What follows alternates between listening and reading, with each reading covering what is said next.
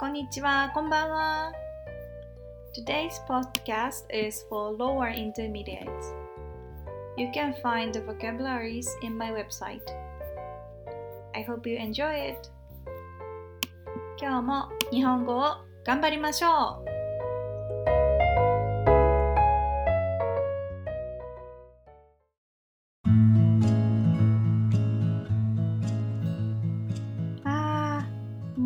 4月ですね。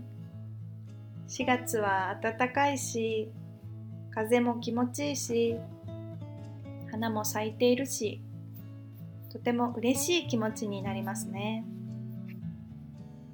そろそろセーターを着ている人も少なくなっていると思います。皆さんは今日どんな服を着ていますか？私はセーターではなくて長袖のシャツを着ています。長袖は長い long and 袖 sleeve. 長袖 is long sleeve. ね、長袖のシャツを着ています。私は今週末冬服から春服へ衣替えをしました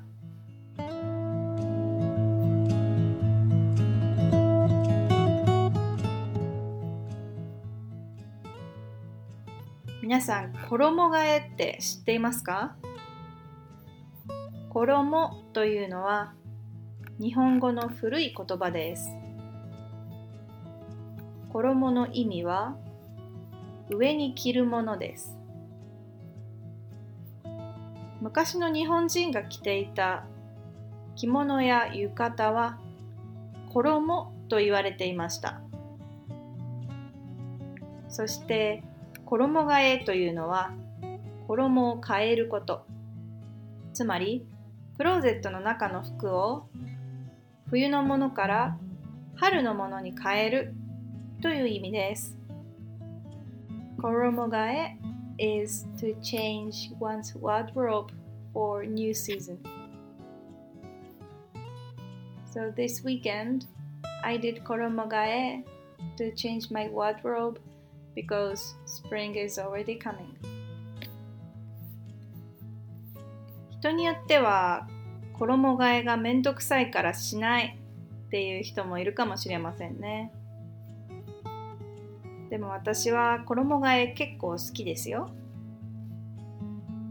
衣替えのためにまずはクローゼットの中にある服を全部出します。それからもういらない服、もう着ない服はリサイクルショップに持っていきます。毎年5、6枚くらいは捨ててるかな。たまに10枚くらい捨てる時もあります。そしたら服が少なくなって部屋の中がすっきりするんです。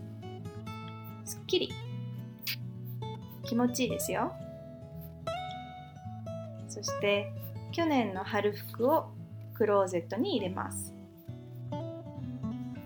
春服を久しぶりに見てああこんな服もあったなとか懐かしいなって思うのもまた楽しいです